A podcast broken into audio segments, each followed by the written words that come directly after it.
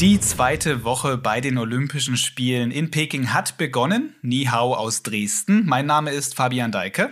Und hallo, hier ist Tino Meyer, Ni Hao aus Peking. Du hast heute deine Maske offenbar etwas näher ans Gesicht gedrückt. Deine Stimme kommt da etwas gedämpft heraus. Ich beschreibe das mal kurz die Situation. Du bist also hier im Dreierbob, unserem Podcast präsentiert von der Idealversicherung, zugeschaltet aus dem Pressezentrum aus Peking. Dort ähm, sind ganz viele Leute um dich herum, deshalb trägst du Maske und deshalb klingt das auch gerade so. Und da muss ich dir jetzt mal ins Wort fallen und muss mich nochmal neu selbst erklären und vielleicht auch meine gedämpfte Stimme erklären. Ich sitze im Pressezentrum, das stimmt, aber ich bin in Yangqing, 80 Kilometer nordwestlich von Peking, dort, wo der Eiskanal steht, der Goldkanal sozusagen, wo letzte Woche die Rodler und Skeletonis sechs von sechs möglichen Olympiasiegen eingefahren haben. Heute beginnt hier der Zweierbob-Wettbewerb mit dem Sachsen Francesco Friedrich, der ja oft genug auch im Dreierbob schon gesessen hat, zwischen uns Fabian sozusagen. Deshalb meine gedämpfte Stimmung, äh, meine gedämpfte Stimme. Die Spannung steigt und ich bin Tatsache ein bisschen schon hin und her gerissen. Die Trainingseindrücke waren nicht so souverän, wie man vielleicht dachte. Andererseits ist Friedrich ein Wettkämpfer. Du merkst, ich fiebere dem Start so langsam entgegen und das hat sich offenbar auf die Stimme ausgewirkt. Der Sachse würde sagen, du bist ein bisschen fitzlig. Was ich nicht bin, ist fit weil die Woche, die, die, so die erste Woche, die hat schon ganz schön geschlaucht. Andererseits, Olympia ist nur alle vier Jahre, um mal die Sportlerfloskel zu bemühen. Wer will da schon durchhängen? Wir wollen doch nicht über mich reden. Wir wollten auch noch ganz kurz, bevor wir in unser heutiges Gespräch einsteigen, ähm, noch kurz erwähnen, es ist der erste Bob-Wettbewerb ja schon Geschichte. Da gab es keine deutsche Medaille. Ja, Du hast recht. Vielleicht ist das auch ein Grund für meine gedämpfte Stimme. Die Entscheidung fiel nämlich schon äh, zu chinesischer Zeit äh, früh am Morgen, 9.30 Uhr, 11 Uhr. Das ist bisher ungewöhnlich für den äh, Eiskanal gewesen. Bisher waren die Entscheidungen immer am Abend herausgekommen. Diesmal, du sagtest es, keine deutsche Medaille. Laura Nolte belegte den vierten Platz im Monobob. Mariama Yamanka wurde 13. Das sind jetzt Ergebnisse, mit denen war so nicht zu rechnen. Die Goldmedaille war sicherlich auch nicht unbedingt realistisch. Die hat Kelly Humphreys gewonnen. Die US-Amerikanerin ist im äh, weiblichen Bereich ungefähr das, was Francesco Friedrich bei den Männern ist, also die Dominatorin. Zweiter wurde ihre Landsfrau Elena Myers-Taylor. Dritte die Kanadierin Christine de Bruyne. Und vierte eben Laura Nolte. Ja, das hat ein bisschen äh, ja, in die goldische Stimmung ähm, am Eiskanal so ein bisschen ins Kontor geschlagen. Und ja, jetzt sind wir gespannt, ob die Männer es am Abend chinesischer Zeit besser machen dann der erste und zweite Lauf und am Dienstag dann der dritte und vierte Lauf und dann wissen wir eben, ob es Francesco Friedrich schafft, die nächste Goldmedaille, die nächste olympische Goldmedaille seiner Karriere zu sammeln. Für die Frauen gibt es natürlich auch noch einen Wettbewerb dann im Zweierbob, das ist dann gegen Ende der Woche. Der Freitag Jetzt, und Sonnabend sind die beiden Tage im Zweier der Frauen, genau. Fürs Timing bist du zuständig, ich fürs Anmoderieren des nächsten Gesprächs. Und das ist ein sehr interessantes gewesen. Ich kann gewesen sagen, weil dieses Gespräch haben wir bereits vergangene Woche Freitag geführt und würden es heute dann an dieser Stelle veröffentlichen mit Harald Schudai, dem Olympiasieger von 1994 im Lillehammer, genau. Lillehammer, genau. Und mit Rainer Jakobus, dem Vereinsvorsitzenden des BSC Sachsen Oberbärenburg, dem erfolgreichsten Wintersportverein der Welt. Genau, und auch muss man sagen, auch bei diesen Olympischen Spielen schon sehr erfolgreich, weil der BSC Sachsen-Oberbernburg hat eben nicht nur die Bobfahrer unter sich, sondern auch die Skeletonis. Axel Jung, der am Freitagabend hier äh, sensationell auf den zweiten Platz gefahren ist, fährt ebenfalls für, den, für Oberbernburg und hat also die erste Medaille für den kleinen Verein mit den großen Erfolgen äh, schon mal festgemacht. Und jetzt da wiederhole ich mich, liegen die Hoffnung bei Francesco Friedrich, der als Pilot ebenfalls für die Oberbärenburger am Start ist und auch seine Anschieber, seine Anschieber, muss ich sagen, Candy Bauer und Martin Krotkop starten ebenfalls für Oberbärenburg, um das einfach mal zu umreißen. Genau, genug der Vorrede. Hören wir einfach rein in dieses Gespräch, das wir am Freitag geführt haben. Rainer Jakobus und Harald Schudai waren uns aus einem Hotel in Altenberg zugeschaltet. In Altenberg fanden die deutschen Bobmeisterschaften da gerade statt.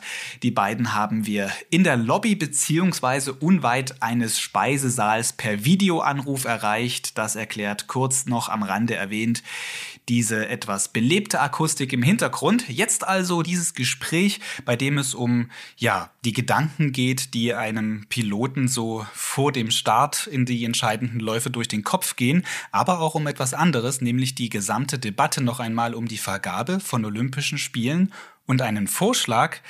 Ja, hören Sie einfach selber, der überrascht.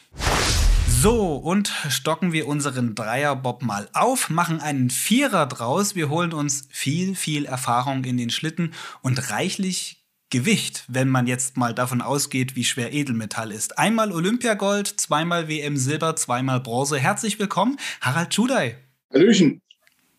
Und wir haben den Präsidenten des erfolgreichsten Wintersportvereins der Welt dabei. Ein Mann, der zudem noch auf eine lange Karriere als Schwurbob-Pilot zurückblicken kann und der auch schon einige Male im Dreierbob zu Gast war. Hallo und auch dir ein herzliches Willkommen, Rainer Jakobus. Ja, ich grüße dich ganz herzlich. Hallo aus Altenberg. Und ich muss mich korrigieren. Du bist ja nicht der Pilot im Spurbob. Du machst es ja zusammen mit Harald. Äh, du, bist, du bist der Anschieber. Ich bin der Anschieber und manchmal auch der Bremser. Ja. Und manchmal auch nicht dabei. Aber diese alte Geschichte wärmen wir jetzt nicht direkt zum Anfang wieder auf. Die können wir nicht jedes Mal erzählen, Fabian. Aber, die ist so schön, aber sie ist so schön.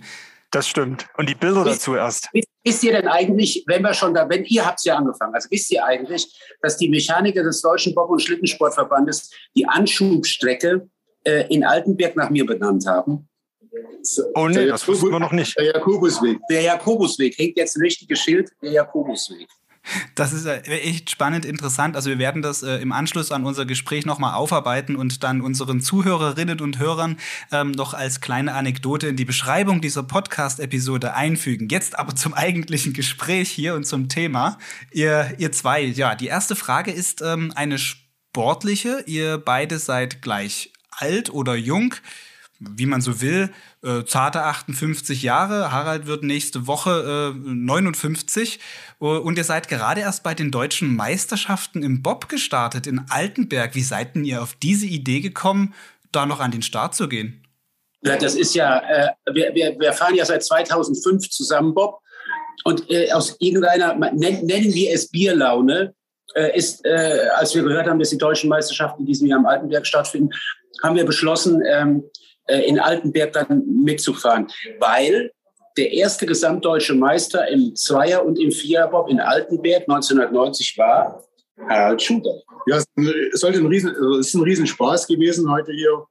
Und äh, ich denke, mit Jaco, der schon 19 Jahre, mehr als 19 Jahre als Sponsor, Hauptsponsor, Nebensponsor und als vor, vor allen Dingen äh, Mann mit Herz für, für Bobsport hier für Altenberg, für die Region eintritt, war mir das einfach ein, ein Riesenvergnügen, heute hier mit äh, gemeinschaftlich zu starten.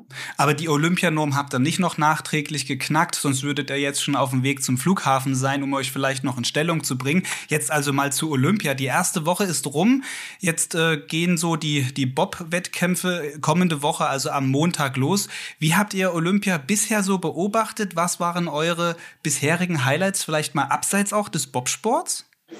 Ja, ich denke, äh, was mich ein bisschen stört, ist immer einfach diese politische Diskussion rund um Olympia, weil das wird jetzt auf den Rücken der Sportler ausgetragen. Das muss überhaupt nicht sein. Die Sportler sind eigentlich die, die armen Seelen, die alle vier Jahre bloß äh, die Chance haben, hier mal einen Höhepunkt zu erleben. Und die sollen das jetzt richten, was Politik und Wirtschaft nicht richtet. Das finde ich nicht okay. Ich denke, die bringen eine Riesenleistung. Die haben eine Riesenanstrengung auch mit Corona, mit den ganzen Regeln, was da ist. Also eine Riesenbelastung für die Sportler selber. Also ich denke Hochachtung vor allen, die dort teilnehmen und großen Respekt und also ich bin da, bin da wirklich bei den Sportlern mit, mit Herz dabei und denke, Politik und alle anderen sollten da einfach mal mehr Stellung beziehen. Naja, also ich meine, wir projizieren da eine Erwartungshaltung an die Sportler, die die gar nicht erfüllen können und auch, auch nicht erfüllen sollten. Ja, ich gebe auch noch zu bedenken, äh, dass äh, es wohlfeil ist, zu sagen, naja, wieso vergibt denn das IOC äh, äh, Olympische Spiele nach Peking? Ich meine, am Ende dieses ganzen Bewerbungsverfahrens, wo ein halbes Dutzend Städte in West- und Nordeuropa, München, Sion, Salzburg, Stockholm, Oslo, ich weiß nicht, ob ich vollständig bin, aus dem Bewerbungsverfahren ausgestiegen sind, weil die Bevölkerung, übrigens auch in München, und, und, und in, den, in, den, in den entsprechenden vorgesehenen äh, Regionen gegen Olympia waren, jetzt zu sagen, ja, warum vergibt, gibt ihr denn das, äh, die Olympischen Spiele nach, nach Peking, wo das IOC am Ende nur noch Almaty, also Kasachstan und, und Peking äh, übrig hatte. Äh, das ist wohlfeil und ich benutze jetzt mal dieses böse Wort, das ist auch heuchlerisch. Wenn man, wenn man politische Veränderungen in China will, die wir, das brauchen wir, glaube ich, nicht darüber zu reden, die, die notwendig sind. Wir sind ja, was das Thema Menschenrechte angeht, äh, äh, gibt es bei uns keine zwei Meinungen. Ja? Dann muss man das auf politischem Wege versuchen, dann muss man das auf wirtschaftlichem Wege versuchen. Deutschland ist die viertgrößte Wirtschaftsmacht der, der, der Welt, der zweitgrößte Handelspartner Deutschlands ist, ist, ist, ist China. Äh, man käme doch nie auf die Idee, die deutsche Wirtschaft für die politische Lage in, in, ähm, in, in China verantwortlich zu machen. Das ist einfach abstrus, da jetzt von den Sportlern politische Statements zu verlangen. Ähm, das, ist das, das sind die kleinsten Glieder in der Kette. Und wie, wie Harald schon sagt, ich möchte das nochmal unterstreichen. Wir reden hier nicht über Fußball, wir reden hier über Sportarten, die nur alle vier Jahre eine olympische, eine, eine Bühne haben, eine, eine, eine sportliche Bühne für, den, für ihren Amateursport. Und, und, äh, und, und von denen, ausgerechnet von denen, dem kleinsten Glied in der Kette zu verlangen, äh, jetzt dort politisch tätig zu werden, das halte ich für heuchlerisch. Ja, das ist erstmal schon mal äh, eine Einschätzung, die einem ja jetzt auch in den letzten Tagen immer wieder so begegnet ist und was wir auch wahrnehmen, ähm, wenn über die Spiele berichtet wird, geht es ja nicht nur ums Sportliche, sondern eben auch um diese ganze Vergabe. Was sollte denn man nun künftig dann bei der Vergabe von Spielen besser machen? Also es, es, es gibt ja einen augenfälligen Gegensatz zwischen dem, dem riesengroßen Interesse auch der, der Bevölkerung hier auch in Deutschland, nicht nur in Deutschland, Österreich, in, in allen, in allen äh, Ländern, die mit Wintersport was zu tun haben und der Begeisterung, selbst Olympische Spiele im eigenen Land ähm, zu veranstalten. Und ähm, ich meine, wenn wir, wenn, wir, wenn wir jetzt nach China gucken, dann sollte eines unserer Augen tränen, weil diese Spiele hätten in München stattfinden können. Ich möchte darauf ausdrücklich hinweisen.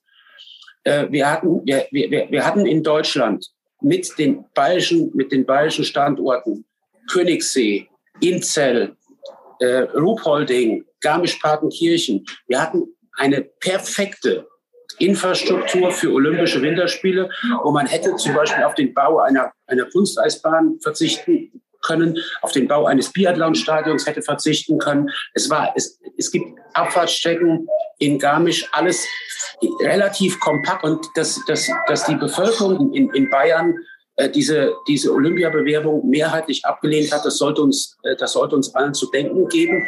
Und dass wir sollten kritisch reflektieren den Stellenwert, den der Sport und wir reden ja nicht nur über Spitzensport, das wird ja auch immer wieder diskutiert. Der Spitzensport ist ja nur die Spitze der Pyramide, die sich von unten mit dem Breitensport hochzieht. Den Stellenwert, den der Sport in unserer Gesellschaft hat, den müssen wir dringend hinterfragen auch vor dem Hintergrund mancher Entscheidungen, die jetzt in der Pandemie getroffen worden sind. Was die Vergabe angeht, also ich tue mich extrem schwer, das alles aufs IOC zu, zu projizieren. Äh, da, da, da, betreibt man auch dieses Blame Game, wie die Engländer sagen, also dieses, dieses äh, ähm, wir, suchen uns da irgendeinen Prügelknaben und, und, und, und schlagen drauf. So einfach können wir es uns nicht machen.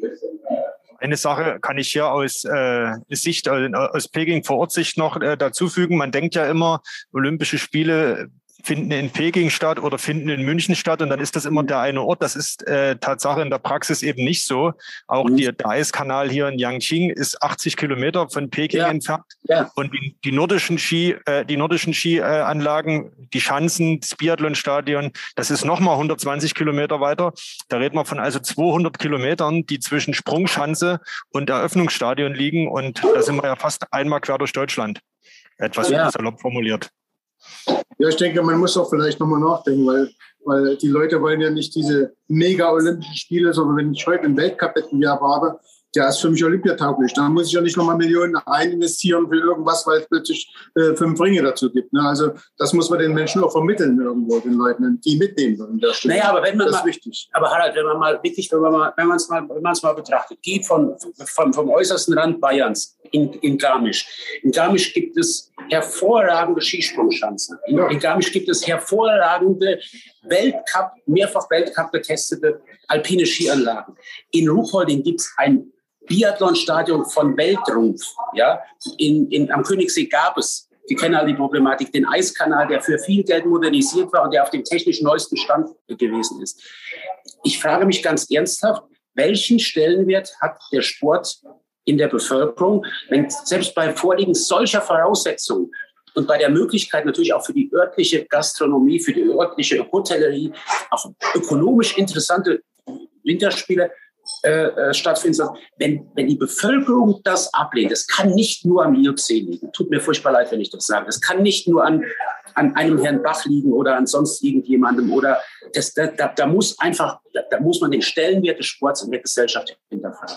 Das ja. muss man sowieso, die Stellenwert des Sports. Wenn heute jemand vom Bundestag sagte, mit 20.000 Euro für eine Goldmedaille ist alles abgegolten und dann muss der Sportler zufrieden sein, dann finde ich das nicht okay. Nee. Da fehlt mindestens eine Null. Genau. Und, und, äh, und Anerkennung kann nicht nur sein, dass dann, dass dann Politiker zu Olympischen Spielen, also in diesem Falle vielleicht nicht, aber dass, dass Politiker bei, bei internationalen Sportveranstaltungen die Medaillen umhängen und anschließend der Bundespräsident ein silbernes Lorbeerblatt äh, genau. äh, verleiht. Da muss man, das meine ich mit Stellenwert in der Gesellschaft. Genau. Da muss man den Stellenwert in der Gesellschaft anders definieren. Ja. Aber ich denke, das ist eine sehr, sehr spannende Debatte, die vor allen Dingen nach den Spielen, denke ich, auch in Deutschland nochmal Fahrt aufnehmen wird, wenn die Wettkämpfe vorbei sind. Und von daher denke ich, das wird auch ein Thema sein, äh, an dem wir hier als Dreierbob dranbleiben und äh, die eine oder andere Frage diesbezüglich Fabian sicherlich auch nochmal stellen. Aber warum, warum, sind wir denn, warum sind wir denn zum Beispiel in, in, wir können ja auch sagen, wir sind mutig in Ostdeutsch. Wir sind mutig in Ostdeutsch. Es gibt ja, wenn, ihr wart bei, ihr wart bei, bei wir sind bei, bei Weltcups und Weltmeisterschaften äh, äh, Spurbob gefahren, da waren 10, 15.000 Leute an der Bobbahn in Altenberg. Ja. Warum sind wir nicht so mutig und sagen, wir stellen uns der Herausforderung Olympische Spiele in, in Sachsen und Thüringen, Olympische Spiele in Dresden. Wenn, Sie, wenn, wenn ihr in Dresden ein Hotel geht, ich, wenn ich in Dresden im Hotel übernachte, da fühle ich mich immer wie der letzte Europäer, der dort noch übernachtet, weil ich das, die Stadt ist voll, die kommt ja aus Dresden, voll von Asiaten, die diese Welt tolle weltoffene Stadt äh, äh, zu einem ihrer Hotspots machen, Urlaubshotspots, Sightseeing-Hotspots und so weiter. Warum stellen wir uns nicht der Herausforderung und sagen, wir haben, wir haben äh, gewisse Sportstätten, wir könnten uns zusammentun mit der Eishockey-verrückten äh, Region in, in, in, Tschechien. In Tschechien, wisst ihr alle, ist Eishockey äh, Kultsport. Ja, man könnte die, man könnte das Finale des Olympischen Eishockey-Turniers in Prag machen. Alles das, alles das ginge mit vorhandenen Mitteln. Aber nochmal, es geht, als erstes müssen wir die Frage beantworten, das muss vor die Klammer, welchen Stellenwert hat der Sport und nicht nur der Spitzensport, sondern auch der, vor allen Dingen der Breitensport, der die Basis jedes Spitzensports ist. Wir wissen das alle in unserer Gesellschaft. Und wenn diese Frage nicht ausreichend beantwortet ist, dann wird es perspektivisch schwer sein, nicht nur den Spitzensport zu erhalten in Deutschland. Wir sehen das ja in der Leichtathletik, im Schwimmen, im Eisschnelllauf. Ich könnte diese Liste beliebig verlängern, ja, sondern da wird es auch schwierig sein, den, den, den, nicht nur den Breitensport zu erhalten, sondern auch den Spitzensport. Ja. Das ist das mhm. Problem. Also wenn ich das kurz zusammenfasse, der Stellenwert des Sports soll erhöht werden und müsste erhöht werden. Und meine Ausgangsfrage war ja, was sollte bei der Vergabe der Spiele besser gemacht werden? Und ich habe hier das Wörtchen Dresden und Sachsen und Thüringen mitgenommen. Das sind ja auch spannende Ideen. Ja, wenn man, wenn man, wenn man was will, muss man groß denken. Ja, und äh, das, das, das ist so. Und äh, nochmal, äh, ich bin zutiefst davon überzeugt, Olympia muss zurück in die, in die Region, das ist meine Meinung, in die Region, wo Olympia auch gelebt wird. Und Olympia wird gelebt in Zentraleuropa, in Nordeuropa, in Nordamerika. Da muss Olympia vorwiegend stattfinden. Und ich sage mal, eine, eine Wintersport begeisterte Bevölkerung wie in, wie in, in Ostdeutschland. Ich meine, viel Wintersport begeistert, da geht ja gar nicht, ja. Das, das wäre eigentlich prädestiniert, aber wie gesagt, die, die Bevölkerung muss dann mitspielen und der, der Stellenwert des Sports muss neu definiert werden. Und dann klappt das auch würde ich sagen, halten wir jetzt so fest. Und jetzt sprechen wir mal noch über die gerade stattfindenden Olympischen Spiele, weil das ist ja eigentlich unser Anlass dieses Gesprächs gewesen. Tino, da hast du ja, ich würde sagen, ich überlasse dir da erstmal das Zepter. Ja, die Bühne des Sports in der ersten Woche haben ja vor allen Dingen die Rodler eingenommen. Das ist ja, denke ich, eine befreundete Sparte des äh, Bobs. Wie habt ihr das erlebt? Die haben ja alles abgeräumt, was es nur abzuräumen ging. Ja, es war natürlich super, dass, äh, dass, äh, dass das so gestartet ist, auch für Deutschland insgesamt, ne? dass man einfach so einen positiven Effekt hat, auch so eine positive Stimmung an sich. Ne? Schade, Julia Taubitz mit, ihrem, mit ihrem Sturz, das, da haben alle mitgelitten, denke ich, irgendwo an der Stelle als Sportler. Aber ansonsten ist es natürlich super genial und super schön und spricht für, für den deutschen äh, Rodelsport. Rainer, erhöht das jetzt den Druck auf die Bobsporte? Na, na klar, ich meine, das ist äh, befreundete äh, Sportart hin, befreundete Sportart her. Dass es zwischen den einzelnen Sportarten auch eine gewisse, eine gewisse freundschaftliche, freundschaftliche Wettbewerbssituation gibt, ist, glaube ich, klar. Äh, und äh, ich, ich sage immer, äh, die Rodler haben jetzt vorgelegt und Druck vom Diamanten. Und jetzt müssen, unsere Mädels und Jungs, die müssen jetzt nachlegen. So einfach ist das. Mhm. Mit welchen, äh, wie, wie schätzt du so die Ausgangssituation ein? Was ist denn möglich? Ich meine, es wird ja immer, es wird ja immer davon gesprochen, Francesco Friedrich, es ist ja schon fast klar, dass er da äh, Gold gewinnt, aber so klar ist das ja, ist das ja nicht. Wenn man sich jetzt nur mal nochmal zurückgucken auf Julia Taubitz, sich das anguckt, man dachte auch nach dem ersten Lauf im Rodeln, boah, das wird's. Und dann kam halt der Fehler. Ja, Franz hat natürlich trägt eine Riesenlast mit sich rum. Ne? Also schon die ganze Saison, er ist ja immer der Gejagte eigentlich ne? mit, seinem, mit seinem Team und äh, man erwartet eben quasi, dass er ganz oben steht. Und das ist eine, eine, riesen, riesen, riesen Belastung. Ich hoffe, ich hoffe und drücke mir die Daumen, dass er damit auch gut umgehen kann. Und dann ist er für mich der, der Kaiser eigentlich, ne? nicht der König, sondern der Kaiser, wenn er es schafft, damit umzugehen.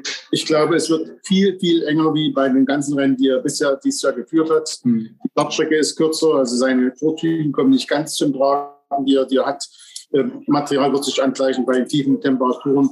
Also es kommen viele Komponenten dazu. Aber man sollte auch, äh, auch in Franz nicht verteufeln, wenn er, wenn er bloß Bronze macht oder Vierter wird. Er hatte äh, die ganze Zeit eine riesen Saison gehabt. Wir glauben an ihn, wir drücken ihm die Daumen und dann brauchen wir das Quäntchen Glück an der Stelle. Also die, die, die Situation, ähm, äh, man, muss auch, man muss auch Folgendes sehen, die Situation ist ganz einfach beschrieben. Auf den herkömmlichen Bahnen, wo, wo, wo die Jungs oder auch wir immer fahren, also von St. Moritz bis, bis, nach, bis nach Winterberg und von Altenberg äh, nach Igels. Ja, da haben, da haben die, die Leute ja alle Leute relativ viele Fahrten. Ja, äh, und auf der Olympiabahn haben die gemessen an den vielen Fahrten, die auf den konventionellen, auf die konventionellen Bahnen haben, relativ wenig Fahrten. Das heißt, die Gefahr, dass auch Fahrfehler passieren, bei einer extrem, das haben wir ja auch beim Roten gesehen, extrem anspruchsvollen Bahngeometrie mit Aufwärtsstecken. Ich war damals in Sochi dabei, da hatten wir ähnlich, eine ähnliche Piste mit Aufwärtsstecken.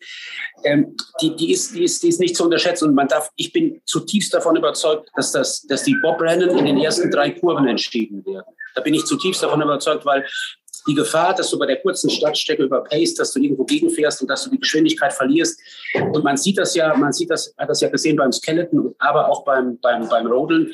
Äh, wenn du oben Geschwindigkeit verlierst und kommst dann mit dieser niedrigen Geschwindigkeit auf diese Bergaufstrecken, dann potenziert sich das nochmal in dem Maße, wie ich das nicht berechnen kann, aber das wird, das ist alles andere wie eine, wie eine gemähte Wiese. Und wir haben eine harte Konkurrenzsituation. Ja? Wir haben, äh, wir haben den jungen Russen, den Guy Jukiewicz, den, der aus unserer Sicht dieses Jahr vermutlich von allen Piloten die größten Fortschritte gemacht hat.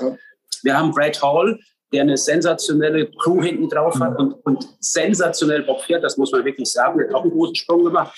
Wir haben Vogt, wir haben natürlich Hansi Lochner, wird darauf brennen, eine Medaille zu machen. Ja.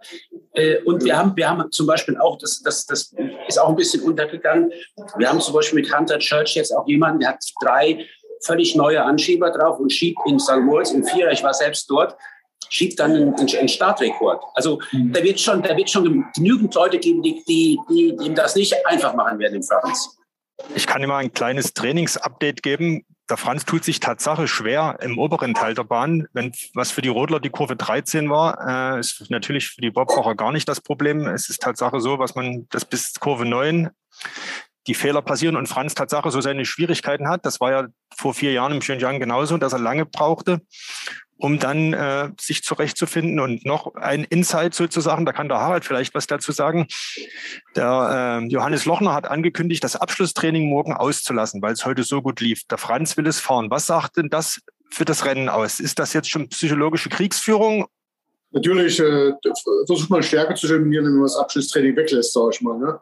Auf der anderen Seite ist, äh, kann man als, als, äh, als Franz auch Stärke draus ziehen, sagt, ich nutze das nochmal, um vielleicht einen Lauf zu machen, weil ich will das und das probieren oder ich will dort mich nochmal manifestieren in meiner, meiner, meiner Entscheidung, wie, wie ich die Kurve fahre. Wenn ich dort noch vielleicht einen Zielspalt habe, fahre ich ein bisschen später ein, fahre ich ein bisschen eher ein, kann ich das nochmal testen, nochmal checken, sage ich mal an der Stelle. Ich denke, Franz weiß um sein Material, was er dort fahren wird. Äh, da, da gibt es keine zu fragen, es geht eher um die Fahrlinie und Franz ist so einer, der, der muss sich die Fahrlinie erarbeiten der braucht vielleicht auch die eine Fahrt mehr, wie, wie, wie Franzi Lockner sagt. Mhm.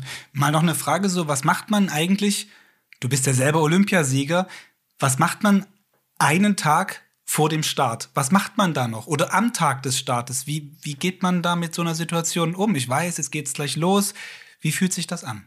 Na, das Blöde ist, ist da mit viel Presse zu reden oder mit vielen, die, die, die einreden, dass du jetzt gerade äh, morgen gewinnst und äh, überhaupt gar keine Gegner mehr gibt, die dich schlagen können, sondern das Beste ist einfach, dir einen Job zu suchen. Also du hast eigentlich normal zu tun mit Vorbereitung, mit Kufen machen, mit Team, Spaß auch ein bisschen zu haben, locker zu bleiben, sag ich mal, dir keinen Druck zu machen an der Stelle, sondern äh, es zu nehmen, wie es kommt, aber mit dem Gefühl, du hast alles dafür getan, dass du gut vorbereitet bist. Das ist das Wichtige. Darfst du nicht sagen, also hätte ich nur das, nur das, nee. Du musst dann sagen, okay, ich habe alles gemacht, ich habe alles getan, jetzt haben wir ein bisschen Spaß und morgen geht man mhm. richtig Nun finden die Rennen ja hier in China relativ spät statt. Ich glaube, äh, also erst nach 19.30, 20 Uhr, der, der äh, zweite und vierte Lauf, dann da sind wir schon fast bei 22 Uhr. Da ist der Tag ja zuvor ziemlich lang. Wie vertreibt man sich da die Zeit? Ja, eigentlich tust du ja immer, hast ja genug zu tun mit Kufenputzen, mit äh, Analyse vielleicht nochmal vorher, also was am Vortag gelaufen ist, gucken, habe ich einen Fahrfehler gemacht, was, was ist am anderen gemacht, um mal zu schauen, kann man da noch irgendwas rausholen. Aber ansonsten Materialpflege ist das Hauptsächlichste und ansonsten ist einfach auch die Lockerheit im Team zu behalten, also ein bisschen Spaß zu, zu haben, dass man einfach sagt, okay, und, um dann umzuschalten, rechtzeitig wieder zurück. Rainer, wir haben zum ersten Mal den Monobob dabei. Du bist lange auch im deutschen Verband tätig gewesen und äh, es gab ja immer Bestrebungen, auch eine neue Disziplin, eine zweite Disziplin für die Frauen einzuführen. Nun hat der Monobob olympische Premiere. Wie findest du das? Äh, also äh, der, der Harald und ich, wir sind ja, wir sind ja diejenigen, die, die glaube ich, den ersten deutschen Monobob an der Bahn geholt haben. Wir haben damals äh, bei, der, bei, der, bei dem Hersteller Puda in Cortina d'Ampezzo einen Mono gekauft, das war 2006 oder 2007 und haben den, haben den in, in Cortina abgeholt und haben seitdem äh, nahezu alle Nachwuchspiloten äh, mit diesem Monobob hier äh, sind ausgebildet worden. Ja? Das heißt, wir haben den Monobob immer als einen, ein hervorragendes Trainingsgerät äh, gesehen. Und ich sehe das nach wie vor äh, als ein hervorragendes Trainingsgerät, weil man eben den untrüglichen Vorteil hat, dass man dann nur für sich selbst verantwortlich ist. Und es ist ja so, äh, wir wissen das alle, dass, beim, dass bei, bei, äh, bei jungen Sportlern, die in den Bob steigen, Stürze passieren. Und wenn dann hinten ein Bremser drauf sitzt, das ist für einen Bremser auch nicht besonders angenehm zu stürzen. Und es ist für einen Bremser auch nicht besonders angenehm, mit einem Rookie, also mit einem völligen Neuling in, in den Bob reinzuspringen. Ähm, ich war an und für sich äh, kein großer Freund, den, den Monobob olympisch zu machen oder auch, auch, auch zu, einer, zu einer eigenständigen Disziplin zu entwickeln. Ich bin, äh, ich bin so ehrlich, dass ich sage, ich habe da meine Meinung geändert. Äh, ich finde es gut, dass, die, dass die für die Frauen jetzt eine zusätzliche Disziplin dazu kommt. Dass das mit dem Vierer nicht funktionieren würde, das war, ein, das war eigentlich klar. Und deswegen war der, war der Mono die logische Konsequenz. Ich persönlich, das ist mein, meine äh, äh Sicht der Dinge, würde mich unheimlich freuen, wenn irgendwann einmal etwas passieren würde, das, was in anderen Sportarten auch passiert ist, dass man, dass man über einen Mixed-Wettbewerb nachdenkt.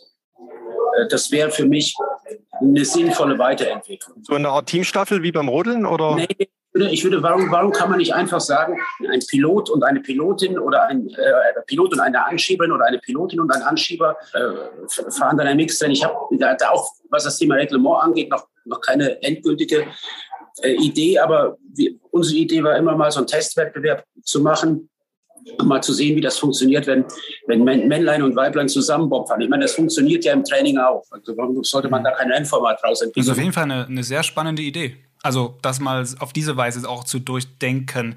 Das Problem beim Monobob ist ja immer äh, so ein bisschen mit, das hatten wir auch im vergangenen Jahr, als wir Dreierbob zur WM in Altenberg gemacht haben. Da hatte uns das, ich glaube, Laura Nolte erzählt, dass er immer da noch ein Team mit eigentlich dabei ist, mit Anschieberinnen, die ja dann nicht diese Medaillenchance haben, weil am Ende hängt nur um den Hals der Pilotin eine Medaille, obwohl hinten dran noch ein Team ist. Und das ist so ein bisschen, auch wenn es toll ist, dass die Frauen diese zusätzliche Medaille haben, ja dann doch andere, die auch mit dabei sind und mit in dem Team arbeiten, leer ausgehen. Naja, aber das, das Team ist ja dann nur, nur Pseudo dabei. Das hast du ja auch im Zweier dabei, sage ich mal. Das hast du im Vierer dabei. Also du immer ein Team dabei, was, was, dich, was dir hilft, was dich unterstützt. Ich denke, der Vorteil des Modus ist noch ein bisschen, auch bei den Frauen gerade, dass man es breiter streuen kann. Also wir sehen ja gerade auch, dass eine Australierin mit vorne ist. Die wäre vielleicht im Zweier gar nicht dabei es gibt gute Tschechen, es gibt gute Slowaken. Also es gibt auch so diese, diese Randnationen, die sonst auf den, im, Bob gar nicht gesehen werden, die, die über den Monobob vielleicht angeführt werden in Zukunft an den, an, an den, an den klassischen Bobsport. Ja. Und ich denke, damit sind wir einfach breiter aufgestellt und finde ich eigentlich gar nicht schlecht. Harald, Stichwort Monobob. Dein Sohn Alex ist ja Jugend-Olympiasieger geworden im Monobob. Wie steht denn da jetzt die Karriereentwicklung? Ich habe ihn jetzt gesehen am Rande des Weltcups, da war er Spurbob gewesen und hat gesagt, es läuft ganz gut. Wie schätzt du es ein? Wann, wann können wir ihn mal sehen, so auf einer etwas größeren Bühne? Sagen wir mal Europacup? Es dauert vielleicht noch ein bisschen, aber ich sage mal, er hat in diesem Jahr umgeswitcht von, also das erste richtige Jahr auf Zweier- und Vierer-Bob, fährt quasi alle deutschen Bahnen von oben mit, mit Zweier- und Vierer äh, fährt auch sehr gut, muss ich sagen. Also sage ich jetzt wirklich mal wertfrei, also dass, es, dass er dort eine riesen Entwicklung genommen hat, was, was seine, seine fahrpraktischen Fähigkeiten betrifft. Nun gilt es natürlich weiter, die Geschichte Material, Materialentwicklung ist ein Riesenfeld beim, beim Bob, ähnlich wie von der Formel 1. Und natürlich auch nicht zu vergessen, eigene Startleistung und die Startleistung der Bremser zu entwickeln. Und wenn das in gleichem Maße in den nächsten Jahren vonstatten geht, man hoffen, dass es vielleicht äh, passiert. Naja, ich meine, man muss da ja nicht unten heißen, bei Rommel jemand, der so früh mit Bobfahren angefangen hat und jetzt mit 19 nicht nur auf den europäischen, auf den deutschen Bahnen, sondern eigentlich auf allen Bahnen, die er, die er gerade vor die, vor die Längsseite bekommt, von oben fährt, äh, mit, mit, mit, mit, mit vollem Wettkampfstart. Die Zielsetzung, ich meine, der Alex fährt ja auch für unseren Verein, die Zielsetzung muss ganz klar sein. Wir, man muss, muss auch die Ziele formulieren muss ganz klar sein, der Alex, der muss in vier Jahren in Cortina starten. Da gibt es keine zwei Meinungen.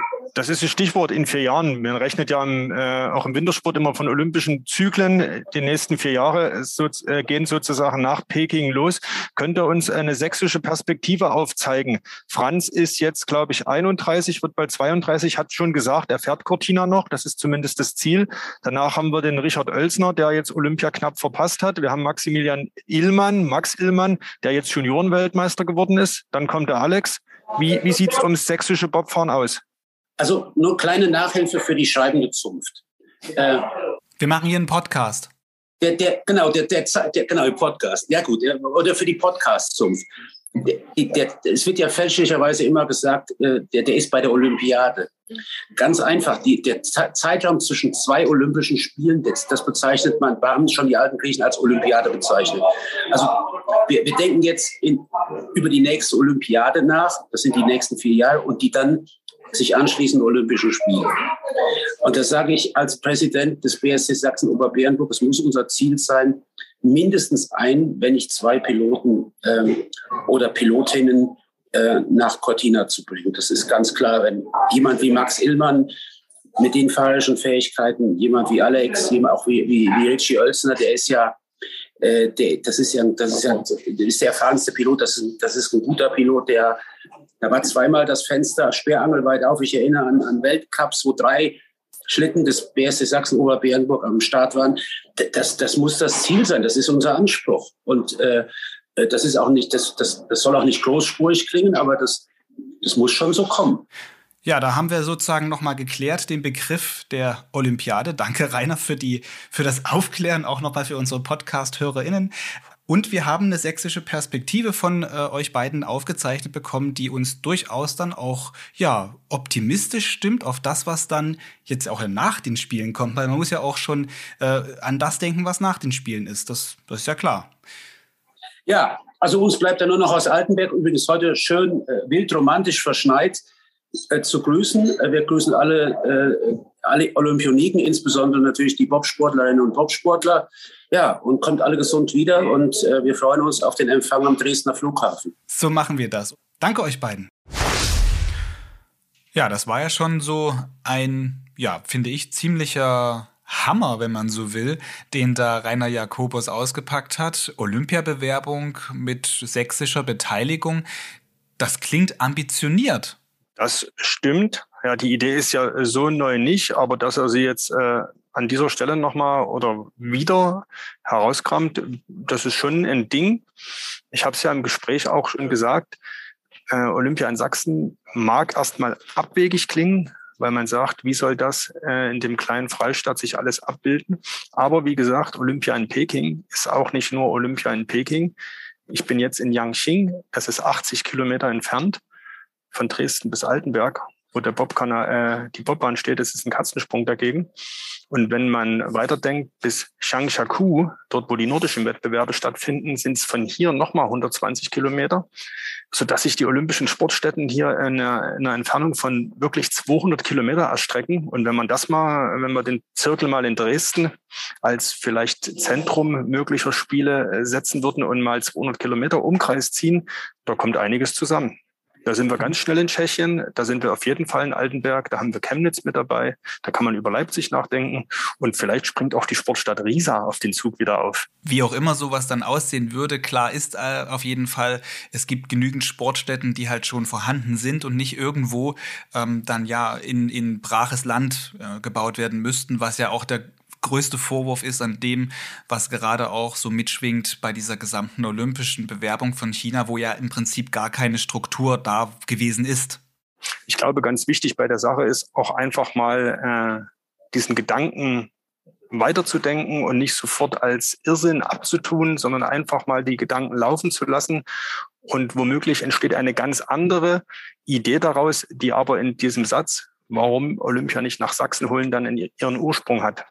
Hm, bin gespannt, wie es damit weitergeht mit dieser ganzen Thematik, vielleicht mit dieser Debatte mal gucken. Vielleicht erstickt sie aber auch wieder ganz schnell, aber vielleicht geht es auch ganz groß raus. Wir wissen es ja noch nicht, aber es ist auf jeden Fall erstmal ein Anstoß, ein interessanter Gedanke an dieser Stelle. Fakt ist eins, dass es Olympia-Bewerber gerade nicht wie Sand am Meer gibt. Wir haben das in diesen Tagen oft genug schon gehört. Diese Spiele, die jetzt 2022 in Peking stattfinden, hätten gut und gerne und wahrscheinlich, sehr wahrscheinlich in München stattgefunden mit äh, alpinen Wettbewerben in Garmisch-Partenkirchen und eben den Bob-Wettbewerben äh, am Königssee. Und wenn wir jetzt weiterblicken, wir haben 2026 äh, finden die Spiele in äh, Cortina de Ampezzo statt. Für 2030 gibt es ein paar Bewerber, da wird die Entscheidung im nächsten Jahr fallen. Und dann sind wir schon im Jahr 2034 wie gesagt, sieben Jahre vorher wird entschieden. 2034 minus sieben bis in 2027 hätten wir jetzt fünf Jahre, wo wir uns wirklich ernsthaft mal Gedanken machen könnten und so eine Idee einer deutschen, einer sächsischen, einer deutsch-tschechischen Olympiabewerbung äh, vielleicht nach vorne treiben könnten. 2034, Tino. Würdest du dann eigentlich noch im Dreierbob sitzen? Das Kampfziel wäre dann, äh, den Dreierbob olympisch zu machen. Das ist doch erstmal ganz klar. Wir hätten einen Heimvorteil. Und als Gastgeber darf man immer auch eine Demonstrationssportart an den Start bringen. Und da wiederum würde ich beim DOSB dann mal vorfühlen, ob das nicht der Dreierbob sein soll. Auf jeden Fall solltest du bis dahin dein Material in den Griff bekommen. Ich würde gerne am Ende unserer Podcast-Folge heute noch eine kleine Anekdote von dir erzählen. Die ist ein bisschen untergegangen in den letzten Tagen hier bei uns, aber du hattest darüber geschrieben in deinem Olympiatagebuch. Dir ist auf dem Weg zur Wettkampfstätte ja förmlich ja der, der Schuh am Fuß auseinandergefallen. Erzähl mal, was ist denn da passiert? Ja, äh, am Freitag ist es passiert. Ich war auf dem Weg zum Bus, der mich ja dann zum Schnellzug Richtung Yangqing bringt. Und ich hatte so ein komisches Gefühl, es lief, es lief sich so unrund. Und ich schaute nach unten und sah, wie sich an meinem rechten Schuh so langsam die Sohle ablöst. Und ich dachte, das ist aber mal ein äh, wirklich schöner Zeitpunkt, so jetzt hier in China, in Peking, in dieser olympischen Blase, wo es denn wieder kälter werden sollte am Wochenende. Aber ich dachte, okay, wird ein kleiner Riss sein. Wie ich aber weiterging, wurde aus einem kleinen Riss ein großer Riss. Und dann stand ich direkt vor dem Bus und hatte echt das, äh, stand vor der Entscheidung, entweder jetzt nach Hause ins Hotel fahren und den äh, Ersatz Halbschuh, der auch weit weniger warm ist, holen, aber immerhin äh, sohlentechnisch dicht. Oder eben irgendwie jetzt an die Bobbahn kommen, an, die, an den Eiskanal, um eben auch live dabei zu sein, wenn Axel Jung äh, Historisches schafft, zusammen mit Christopher Grotier und die ersten Medaillen für äh, Skeleton Männer bei Olympia einfährt äh, ja, was habe ich gemacht? Äh, gerätselt, gerätselt und ich dachte irgendwie Tape wäre vielleicht eine Möglichkeit, aber wer hat denn Tape dabei? Und ein einfaches Pflaster, um vielleicht eine Schnittwunde zu verpflegen, hilft ja da nicht weiter bei so einer Winterschuhsohle.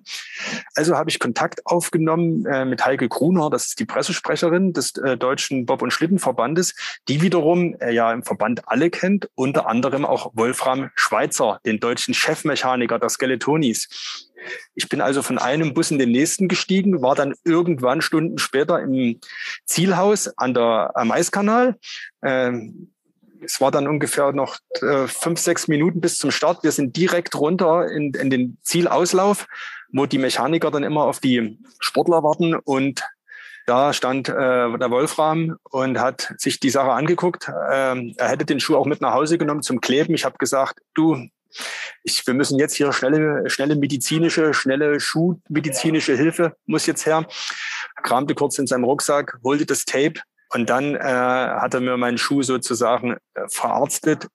Seine Kollegen sagten, du Wolfi, in drei Minuten kommt der Christopher. Ja, ja, what's up, ja. Und er hat den Schuh also dann, äh, äh, oder hat mich aus dieser äh, wirklich ja, eiskalten Lage misslichen ja. Lage, weil es zog auch langsam am Fuß. Ich merkte, mhm. äh, wie es die, die Zehen fröstelten. Ja, hatte meinen Schuh äh, geklebt und also um, um, umtaped, sodass äh, der Abend einigermaßen gerettet war und dann ja auch sportlich ein sehr äh, mhm. goldiger mit Silberstreif und alles war gut. Auf jeden Fall. Über diesen Erfolg sprechen wir vielleicht ja auch noch in einer späteren Folge dieses Podcasts dann mit Axel Jung eventuell mal gucken. Auf jeden Fall werden wir noch über diese Medaillen, die da sich am Wochenende dann ähm, auch ereignet haben oder diese Medaillenentscheidungen nochmal ausführlich sprechen. Jetzt für diese Folge soll es das erstmal gewesen sein. Sie war vollgepackt mit auf jeden Fall sehr spannenden ja, Diskussionen mit spannenden Fakten, mit spannenden Hintergründen und ich finde auch mit einer sehr interessanten Erkenntnis, dass wenn es dann bei einem Tino Meyer, beim Sportreporter der SZ mal hakt am Fuß, dann ist der Materialmann der Skeleton-Mannschaft für dich auch ja mit zuständig. Das ist doch gut zu wissen. Das war auf jeden Fall einer meiner Top 5 Olympiamomente. So viel ist sicher. Egal, was jetzt noch passiert, äh, der Abend ist auf jeden Fall in der Top 5. Du hast ein Souvenir gefunden. Du bringst einen Schuh von Olympia mit nach Hause, den ja kurz vor einer goldigen Fahrt im Eiskanal jemand aus dem Team geklebt hat. Wobei es war kurz vorm dritten Lauf. Genau. Aber das war der vorentscheidende und weil du das Souvenir ansprichst, ich habe mir ja da so meine Gedanken auch gemacht. Es geht ja um landestypische Sachen, die einen erinnern sollen an, an den Ausflug, an die, an die Reise. Und da kommt natürlich immer das Maskottchen in Frage. Das ist das eine. Ich dachte dann, wirklich typisch ist doch eigentlich die Sprühflasche, weil ja der Chinese hier alles desinfiziert. Äh, und jetzt würde ich aber auf meinen äh, geklebten Schuh umswitchen. Das ist mein Olympiasouvenir. Wo du ja die Mutmaßung hast, dass er nur deshalb kaputt gegangen ist, weil eben so viel Desinfektionsmittel überall auf dem Boden klebt, dann äh, nachdem, weil ja alles gesprüht wird, ne? Also Altersschwäche möchte ich auf jeden Fall ausschließen ich nehme das mal so hin. Ich lasse diese Ausrede hier stehen an dieser Stelle und würde sagen, vielen Dank, Tino, dass du jetzt hier zu dieser für dich schon späteren Zeit, ähm, ja, sieben Stunden Zeitverschiebung haben wir noch für dieses Gespräch gerade bereitgestanden hast. Bis zur nächsten Folge hier im Dreierbob. Tschüss dir da nach Peking. Ich freue mich und wärme mir die Füße mit meinem äh, Tatsache komfortablen, aber nicht so äh, wärmeschützenden Halbschuh. Ja, damit geht diese Folge Dreierbob zu Ende. Am Ende wie immer noch der Hinweis. Über die Olympischen Spiele berichten wir nahezu rund um die Uhr in einem Newsblog auf sächsische.de. Den Link dorthin finden Sie in der Beschreibung der Episode. Und zu dieser Folge die Hintergründe und was dann noch dazu passt an Inhalten finden Sie ebenfalls in der Beschreibung dieser Podcast-Folge. Es ist ja ein sehr, sehr spannendes Thema, das da angeschnitten worden ist von Rainer Jakobus. Damit tschüss bis zur nächsten Folge.